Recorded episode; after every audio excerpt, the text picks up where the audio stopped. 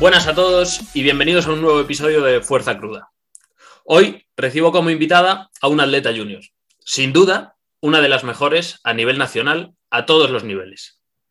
Presente y futuro del powerlifting en España, tiene un nivel de proyección increíble. Competidora en menos de 57 kilos, tiene en su poder una amplia galería de récords que comentaremos posteriormente. Nuestra atleta se llama Maya. Buenas tardes, Maya. Buenas tardes, ¿qué tal? ¿Cómo estás? ¿Qué tal te trata la vida con esto del COVID y todo esto?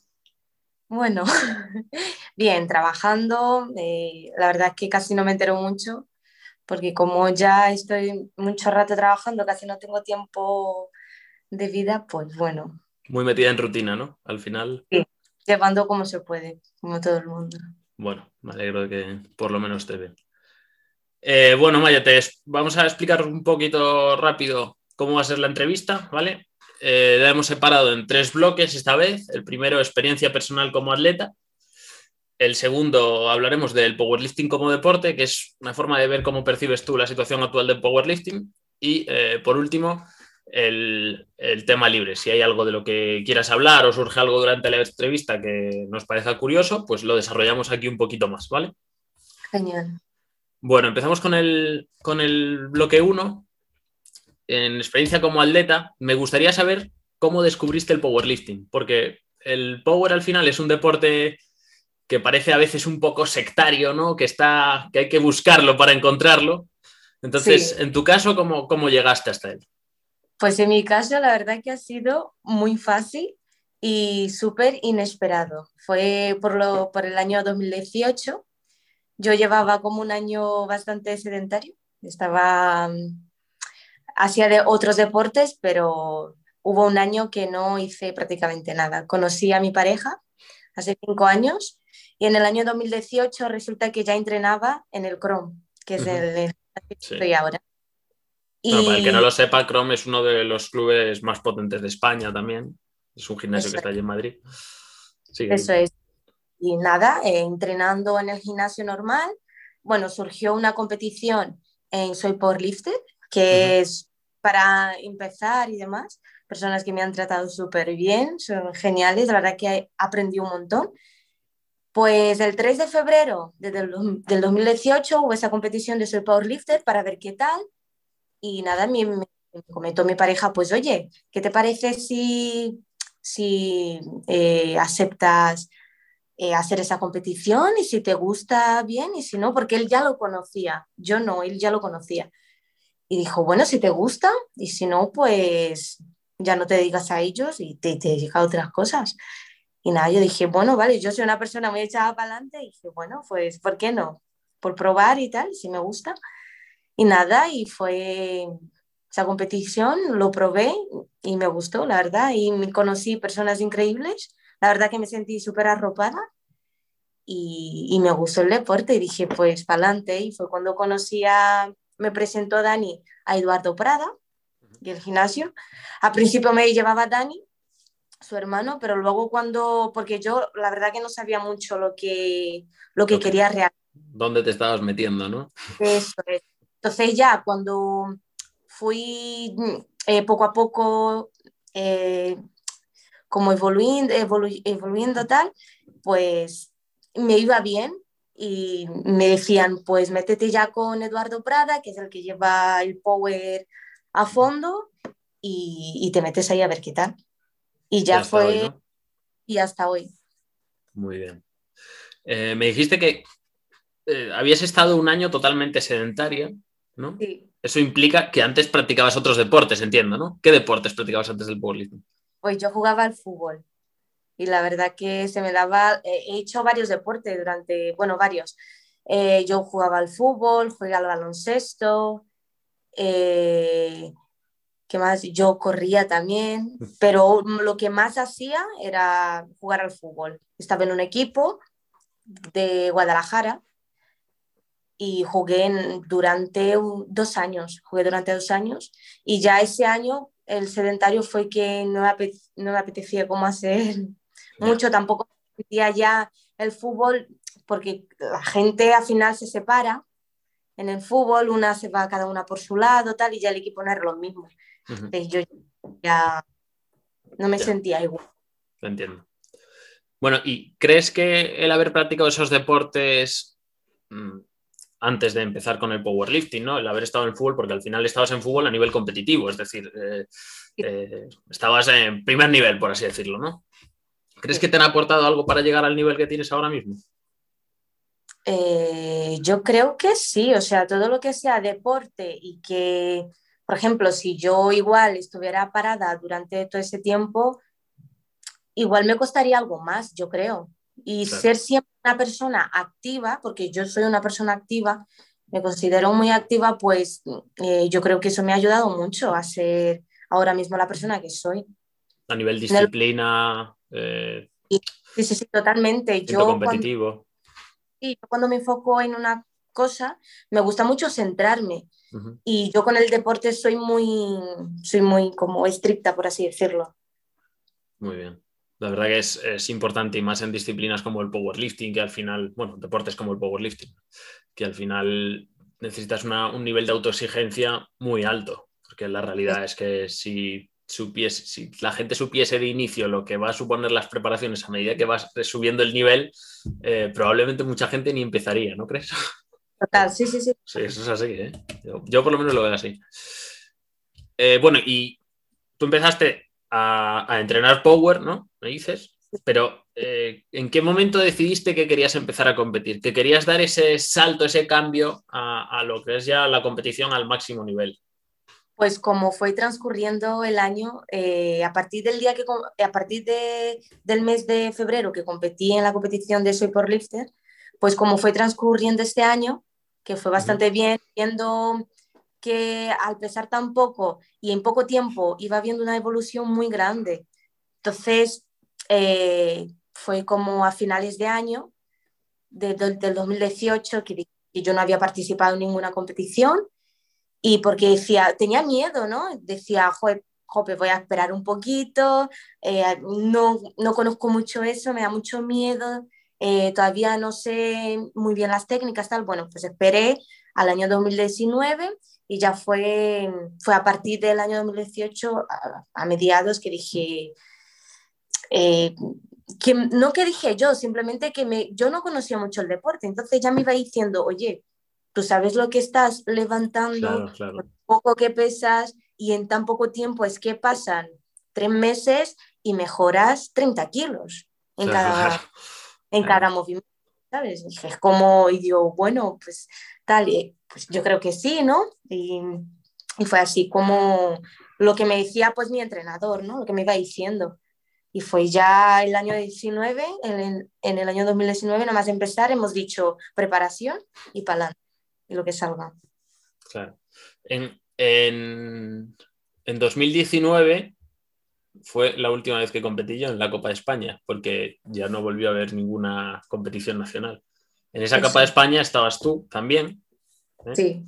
Entonces, quiero que me cuentes un poco qué pasó en esa Copa de España, porque eh, sinceramente es espectacular. ¿eh? O sea, si quieres lo cuentas tú y si no, lo leo yo, que lo tengo aquí delante. ¿Quieres? Léelo tú y yo lo comento.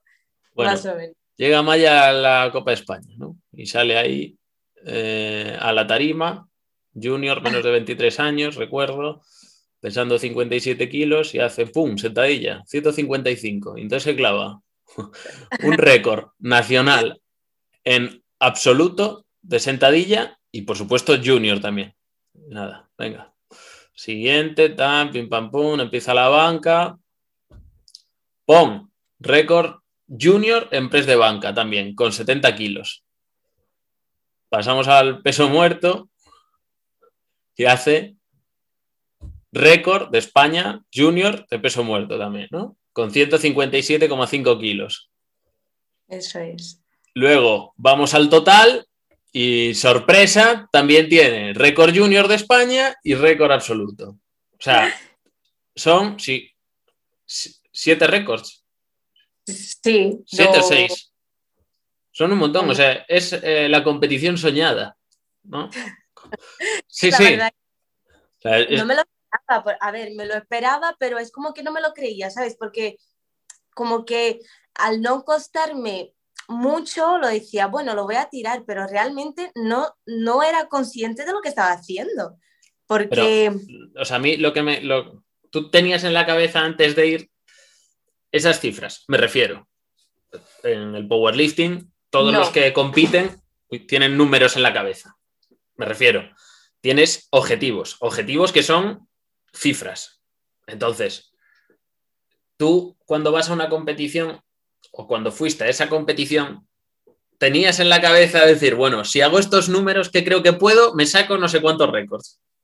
No, si, te soy sincera, prefiero ir a la competición sin saber lo que voy a tirar, porque me genera un estrés y me machaco mucho la cabeza en pensarlo. Te explico, eh, yo no tenía, sinceramente, no tenía nada pensado. Fui en, eh, en el Open de 2019, que fue en León, y fue la primera competición que fui para sacar las marcas y demás. Ahí saqué 145 en sentadillas, saqué 50 eh, eh, no sé si 55 en banca o 60, 60 creo que fue. Y, y en peso muerto saqué 155. Luego fui a la Copa de España. La verdad que más o menos, por lo fácil que me había salido la sentadilla y tal, pues sabía lo que iba en la sentadilla, a lo mejor decía, bueno, igual 150 me entra, pero siempre tiraba para lo bajo. Pero, o sea, a ver, me estás diciendo que tú vas a competir sin haber pensado los intentos. Llegas allí y según pase el aire en ese momento. Sí, sí, sí, yo, a ver. Bueno, espectacular, increíble. Bueno, igual me puede salir eso, pero yo siempre, te lo prometo, tiro para lo bajo. Y es mi entrenador siempre... El que te sube. Vale, pero... Eh, yo cuando ya veo la digo, ¿a dónde vas con esto? Y dónde ya, cuando salgo a la tarima que lo saco, ya es cuando lo creo que lo he dicho. Pero yo, de por mí, no, no creo que vaya a tirar lo que me hice. Yo voy totalmente a ciegas. Pero el primer intento, imagino que sí lo sabes, ¿no? El Por aquello de la confianza. ¿no? Sí, sí, sí. El primer intento, de hecho, lo, lo entreno antes también. Lo primero, el primer y el segundo intento, más o menos sí. Pero los últimos prefiero no saberlo. Ah, bueno, vale, sí. Pero ahí estamos de acuerdo, sí. Eso yo creo que lo hace mucha gente. Pero es que estaba entendiendo que tú llegabas allí sin saber lo que ibas a tirar, en plan sorpresa. Bueno, eso sería. No, porque, jope, el primer intento, al fin y al cabo, te lo calculas tú más o menos. Claro. Vale, vale, vale. Vale, bueno, el lo que sí es, me parece espectacular. O sea, Gracias. Una competición, te lo digo sinceramente. ¿eh? Sobre todo por, porque te sacas récords junior, pero es que también te estás sacando récords absolutos. O sea, récords que probablemente vuelvas a romper, ¿no? Eh, si finalmente hay campeonato de España allá por mayo, principios de junio, ojalá que sí. Ojalá. Ojalá que sí. La verdad es que todo el mundo tiene bastantes ganas de que haya competiciones. ¿eh? Sí, no sé qué ha pasado en el año 2020 que con lo de la cuarentena se supone que vas peor y tal, pero es que la gente ha cogido un cambio brutal. O sea, es espectacular pasando sobre Sí, la verdad que a, lo mejor un poco el no tener la presión de las competiciones o, no estar entrenando todos movimientos de competición y eso, pues a lo mejor ha catapultado al personal a, tener más nivel, ¿no? A mí, a mí es la sensación que me da, porque yo ahora que me paso el día haciendo los reposts o buscando levantamientos en, Instagram para hacer los reposts de la, cuenta, la verdad es que hay mucho donde escoger. O sea, el nivel está por las nubes ahora mismo. Bueno, Maya, y eh, considerando que eres un atleta de élite, por así decirlo, porque al final una persona que saca esa cantidad de récords y tiene esa proyección de, de levantamientos es la élite, eh, ¿Cómo es un día a día en un atleta como tú? Pues mira, yo la verdad que antes estaba, tenía mucho tiempo libre, ¿vale? Porque yo he terminado los estudios en marzo del año pasado y se supone que iba a hacer las prácticas y demás, pero con todo eso que ha pasado del COVID, al final mis prácticas se han aplazado y yo tenía mucho tiempo libre.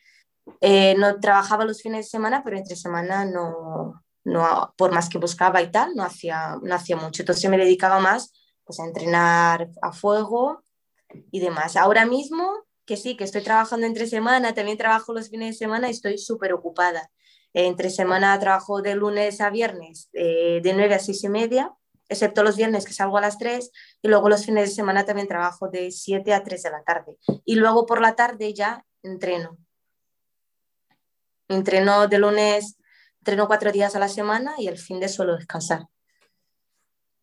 Está complicado vivir del powerlifting en España. ¿eh? Sí, la verdad es que sí, mucho. mucho. Bueno, tú, cuentas con, patrocinadores, ¿no? Sí, este, con Power Hispania y con uno más que, que, me ha hablado hace poquito para patrocinar pues, la ropa, una ropa de deporte. Y todavía no, no lo he subido como tal porque aún queda cosas ahí. Por lo, estás contando, lo estás contando aquí en primicia. Esto es importante, ¿eh? Oh, Genial. pues ya sabéis, Maya tiene un nuevo patrocinador que pronto sabremos cuál es. bueno, volviendo un poquito al tema de las competiciones, como ya ha quedado claro que tienes ganas de volver a competir, yo creo que la mayoría de los que disfrutamos con la competición, porque entiendo que tú disfrutas de la competición, ¿no? Por favor. Ahí, ahí, ahí, bien, Pues, ¿cómo, ves tu categoría?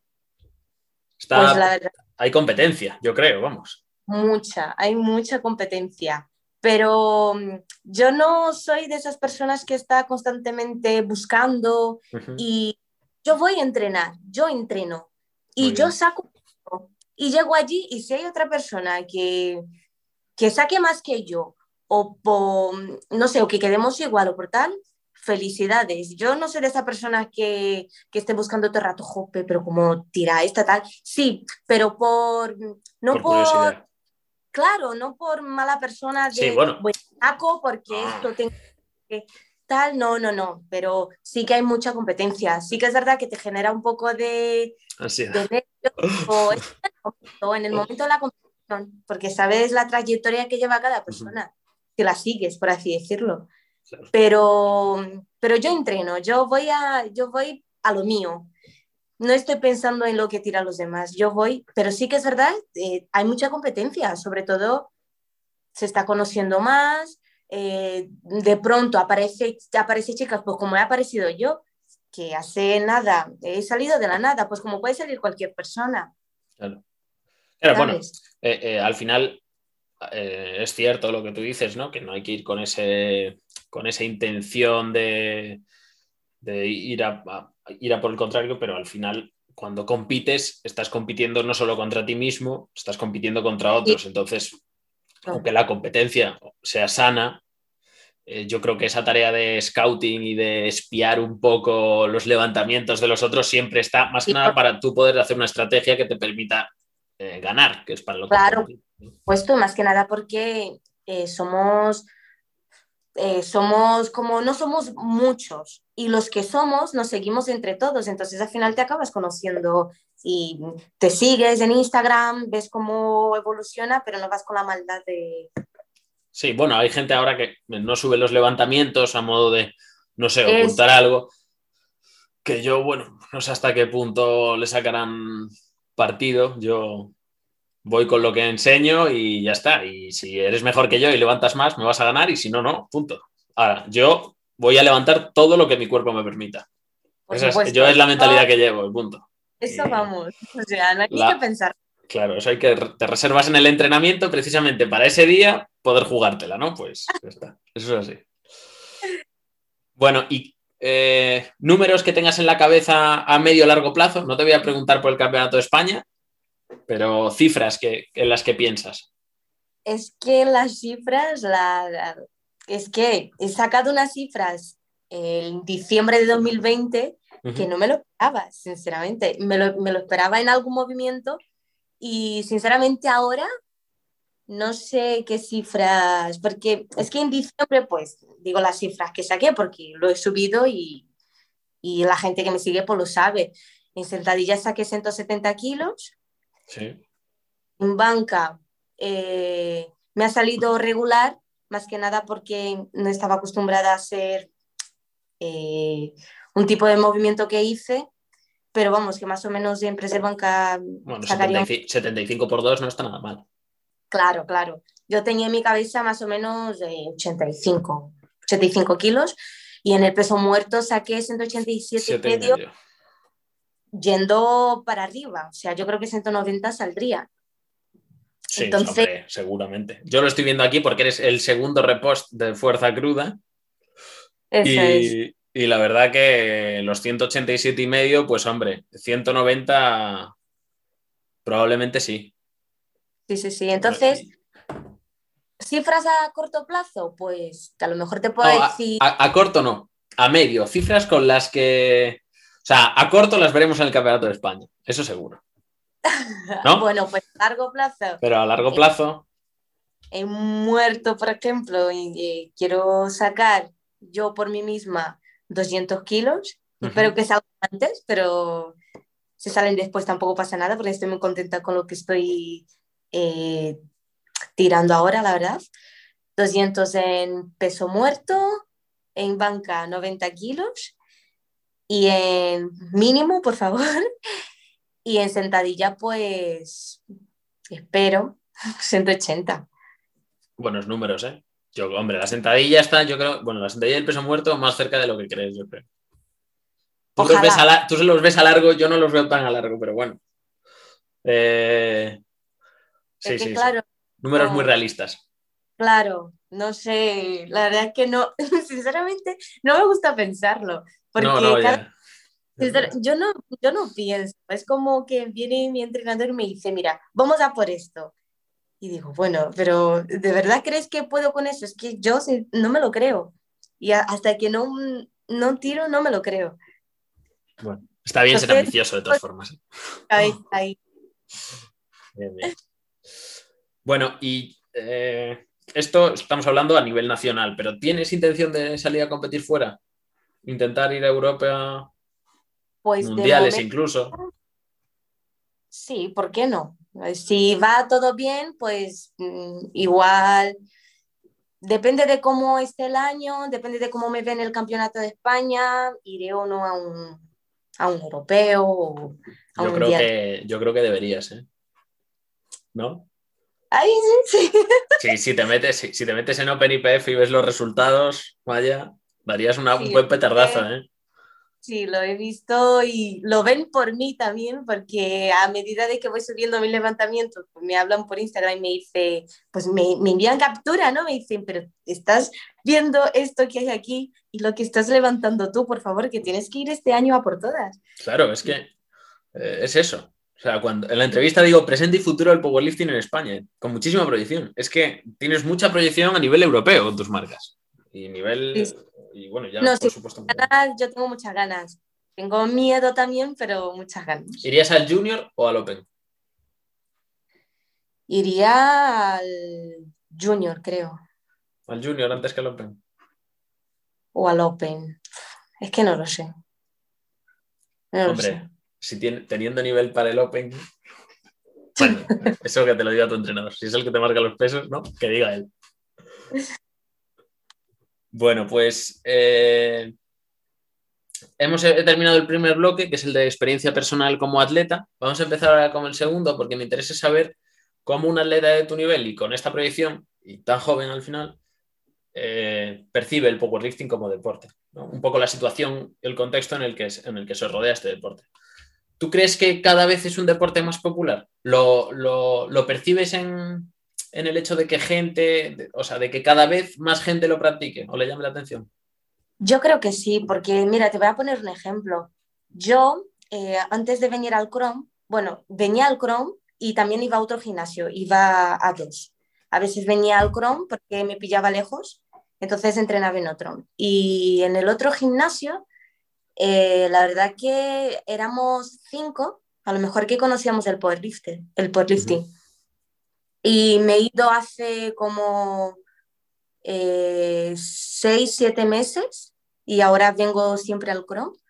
Y la verdad que es un gimnasio que se está adaptando también al powerlifting. Antes era como un gimnasio normal, ¿no? Que te ponía zumba, eh, clases de zumba, no sé qué tal. Y la verdad que ahora es un gimnasio que está poniendo en sus historias de Instagram que allí se puede entrenar powerlifting, se puede entrenar zumba, se puede entrenar. Y es un gimnasio también que está súper bien, que se puede entrenar súper grande, hay espacio para todos. Y cuando yo me fui, y he visto Instagram, había un chico que entrenaba a otras personas, eh, powerlifting y tal, y esos chicos que, bueno, esas personas que entrenaban en el gimnasio no conocían ese, no conocían ese deporte y por ese chico que conocía el power, a lo mejor ahora en ese gimnasio hay como unos 15 entrenando powerlifting. Yo creo que cada vez, aunque sea poco a poco, sí que se está conociendo bastante. Sí, bueno, al final en redes sociales cada vez lo percibes más, ¿no? Que la gente sube levantamientos, aunque no lo practiquen como tal a nivel competitivo no, no entrenen para, la competición, por así decirlo, unas programaciones específicas para competir, sí que cada vez se ven más levantamientos, eh, las marcas de suplementación sobre todo se orientan mucho hacia, hacia los atletas de, de powerlifting, ¿no?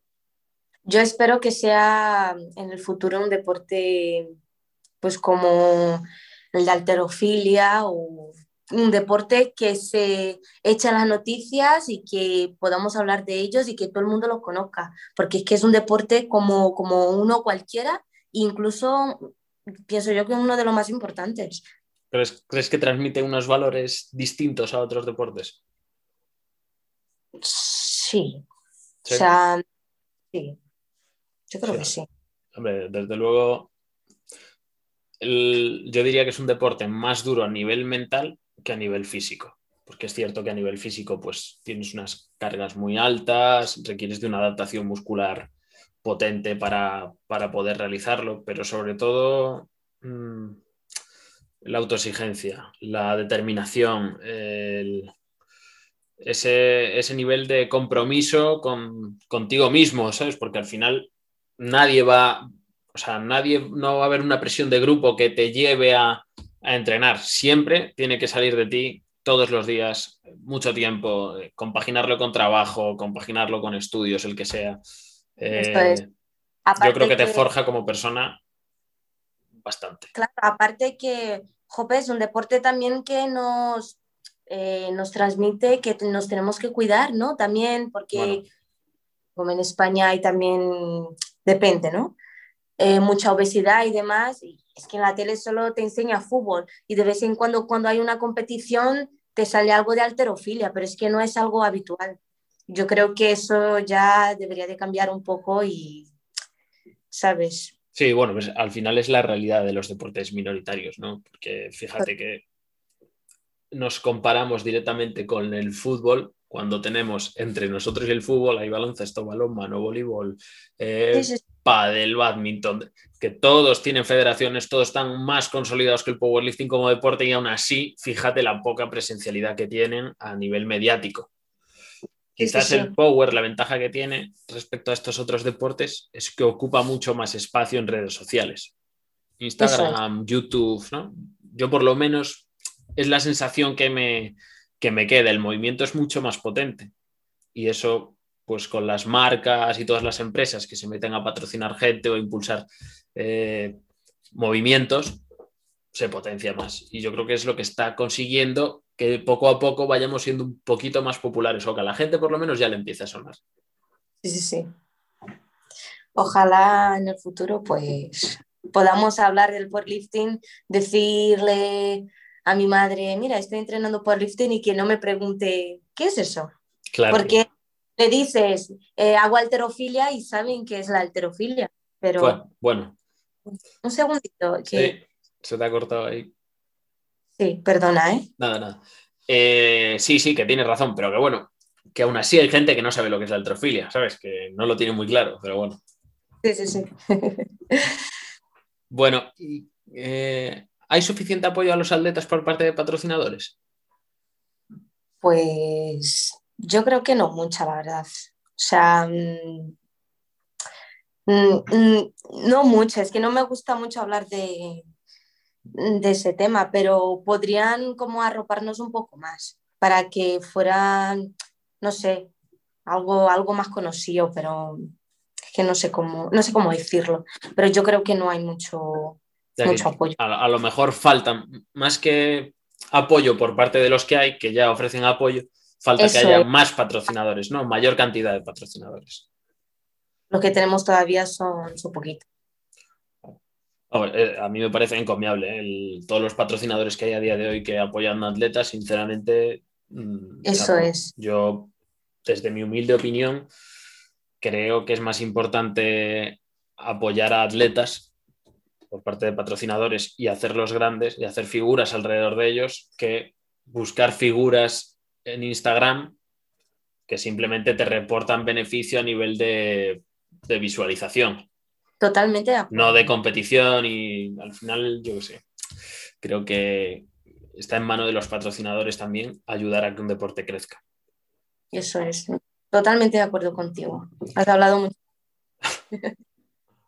bueno, y del panorama nacional, ¿qué cambiarías a nivel de, pues, cualquier cosa que se te ocurra, ¿eh? Organización, eventos, cantidad de competiciones. Pues sinceramente, con, todo eso que está pasando, yo no soy mucho la persona indicada como para opinar mucho sobre eso porque yo he ido solo a, una, a dos competiciones. Entonces, las dos veces que he ido, la verdad que me he sentido a gusto. Sí que es verdad que igual hay pocas competiciones o, hay, o igual eso también es bueno, ¿no? Porque cada persona necesita tu tiempo para preparar una competición y luego... Sí, es que competiciones no puede haber muchas tampoco. Claro, les viene bien tener seis meses de preparación y llegar y pum, ¿sabes? Pero encima con todo eso que está pasando del COVID, que se está eh, a foro limitado y tal, lo único que queremos es competir. Ya está. Si lo de organizaciones y eventos, pues eso ya hablaremos en el futuro. De momento, yo creo que lo, queremos es, lo que queremos ahora mismo es competir y yo pienso que lo que se haga estará bien hecho, porque si nos está dando la oportunidad de competir, pues... Totalmente, totalmente de acuerdo. La verdad que es importante, ¿no? Fijar el, objetivo básico, que es que haya competiciones, que, haya, que se pueda seguir manteniendo ese nivel o por lo menos acreditándolo de forma objetiva, que la gente no solamente tire los kilos en su gimnasio, sino que haya un juez que dictamine que, eso es válido. Y que pueda y que puedas, eh, jope, que a lo mejor el año pasado tú querías, tenías pensado en tu cabeza batir récord, de eh, mejorar tus marcas, ¿no? A nivel en un papel, ¿sabes? Y que este año puedas y, que te den la oportunidad, ya está, que tengas la oportunidad de competir y si ya cuando pase todo eso podemos eh, decir que opinar, dar sugerencias de que eso se mejore, pues lo haremos. Pero de momento es competir. Da igual. Sí, yo, eh, total, o sea, 100% de acuerdo. ¿eh? ojalá ya podamos tener un campeonato nacional en condiciones. Ojalá pudiésemos hacerlo con, público, ¿no? Y al final, pues con el poco que tenemos, ya si nos lo quitan. Pero, pero bueno, que por lo menos los compañeros de equipo puedan animar y eso, pues estaría, estaría fenomenal. Que los, que los compañeros, ojo, ¿eh? Animan. sí, eso es, un, eso es uno de, de, los temas que había guardado ahí para ese bloque libre, que vamos a entrar ahora ya, si te parece bien. Sí, por supuesto. Eh, lo he hablado ya con otros entrevistados. ¿Tú sientes diferencia cuando entrenas sola a cuando entrenas con compañeros?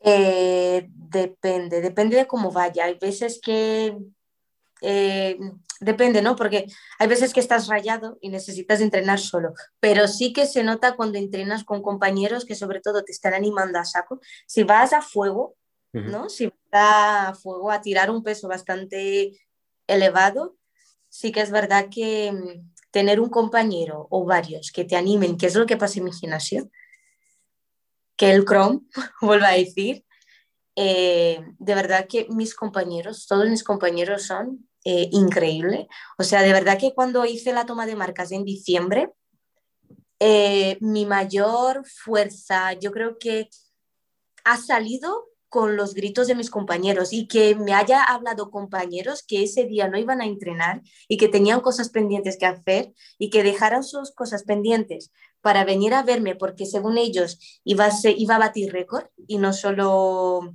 eh, europeo, sino incluso mundial, que fue lo que pasó en la sentadilla. Han dicho, mira, yo dejo lo que tengo que hacer y voy a verte y te voy a motivar. Y eso realmente es lo que dices, jope, si es que este deporte lo tiene todo. O sea, tienes, conoces a gente, a personas increíbles y es que te sientes como que al final es un reto para ti, ¿no? Tirar, vas mm, pensando en voy a, a mejorar y, y, es que es increíble, o sea, los compañeros sí que se nota mucho la diferencia en entrenar solo que entrenar con ellos. Depende de lo que... Depende de pero es curioso, ¿no? Porque date cuenta que realmente la fuerza que tú tienes es la misma. Cuando vas a tirar el peso muerto solo, que cuando tienes a gente animándote o gritándote. Sin embargo, es verdad que se produce una, no sé cómo decirlo, pero probablemente un nivel de activación mucho mayor, por la razón que sea, y te, te empuja a, a tirar mejor. De todas formas, yo creo, por ejemplo, que si bien es cierto que se tira más o te activas más cuando estás con gente, es importante trabajar el ser, aprender a ser capaz de hacerlo solo. Porque si, tú, si tú aprendes a maximizarte estando solo, eh, con, yo qué sé, eh, una motivación interna muy fuerte, una capacidad de autoactivación muy alta, ya cuando entran los compañeros el nivel, ¿sabes? Te vas a, la, te vas a las nubes. Sí, yo, yo añado que soy una persona bastante eh, independiente, o sea, yo entrenar, la verdad, sí que a veces, eh, yo, yo por mí, yo entreno sola, yo llego en el gimnasio, tal, sí que es verdad que alguna vez me ha pasado de que eh, algún, por ejemplo, me tocaba tirar 140 kilos a repes y no me ha salido igual que si estuviera mi entrenador al lado porque me siento más segura con él, por lo que sea, porque me está mirando, me intimida más. Pero sinceramente me considero una persona eh, independiente. Yo llego a entrenar, me pongo mis cascos, eh, empiezo a poner mis discos, caliento, eh, me motivo como tengo que motivarme y ya, si se me acercan mis compañeros a motivarme es otra cosa. Pero yo por mí tiro sola y no, no hay ningún problema. Depende de cómo estés también en ese día, si estás muy, muy arriba o no, no todos los días son lo mismo, ¿no? Al fin y al cabo, estás... Sí, sí, totalmente. A mí me gusta decir que el power es un deporte en el que se compite de forma individual, pero es un deporte de equipo. Sí, sí, sí. O sea, mm, la atmósfera que se genera alrededor de un atleta cuando, en tu caso, alrededor de Maya, cuando va a competir, seguramente sea imposible de generar sin un equipo, sin un equipo de gente. Sin un equipo de gente a la que conozcas o, eh, bueno, que, te conozca, vaya, o con la que entrenes todos los días y te conozca de entrenar nada más, pero el ambiente que generas, esa atmósfera de, competición, de capacidad, de sentir que hay gente que, confía en que puedes, yo creo que te dispara el nivel, la verdad. Sí, sí. de verdad que el Chrome es un gimnasio que de verdad que no lo cambiaría. Eh, me siento súper arropada. Eh, a nivel compañeros, de verdad, o sea, vuelvo a decir, increíble, o sea, que de verdad, o sea, increíble. Nunca me he sentido tan que llegar a un gimnasio y estar feliz de estar ahí. Al final estás haciendo lo que te gusta y tienes compañero que te lo pasas bien de rato y no sé, me encanta lo que hago. Qué bueno, qué bueno. Eh, pues Maya, si te apetece hablar de algún tema más, eh, me, lo propones y si no, pues eh, llevamos ya un ratito hablando y llegamos al fin de la entrevista si no, si no tienes nada más que decir o no quieres hablar de nada más. No, no tengo. No tienes ningún tema así que quieras sacar a la luz. No, la... bueno, muy bien. Eh, bueno, pues nada, Maya, espero que hayas estado a gusto, que hayas disfrutado de la entrevista. Mucho, muchas eh, gracias. Por mi parte, un placer haberte tenido aquí como, como invitada. Y nada, te deseo lo mejor en, las competiciones que puedan venir, que sigas eh, rompiendo récords y, Muchas gracias. y a tope con ese nivel. ¿vale? Muchas, Muchas gracias, Maya. Adiós.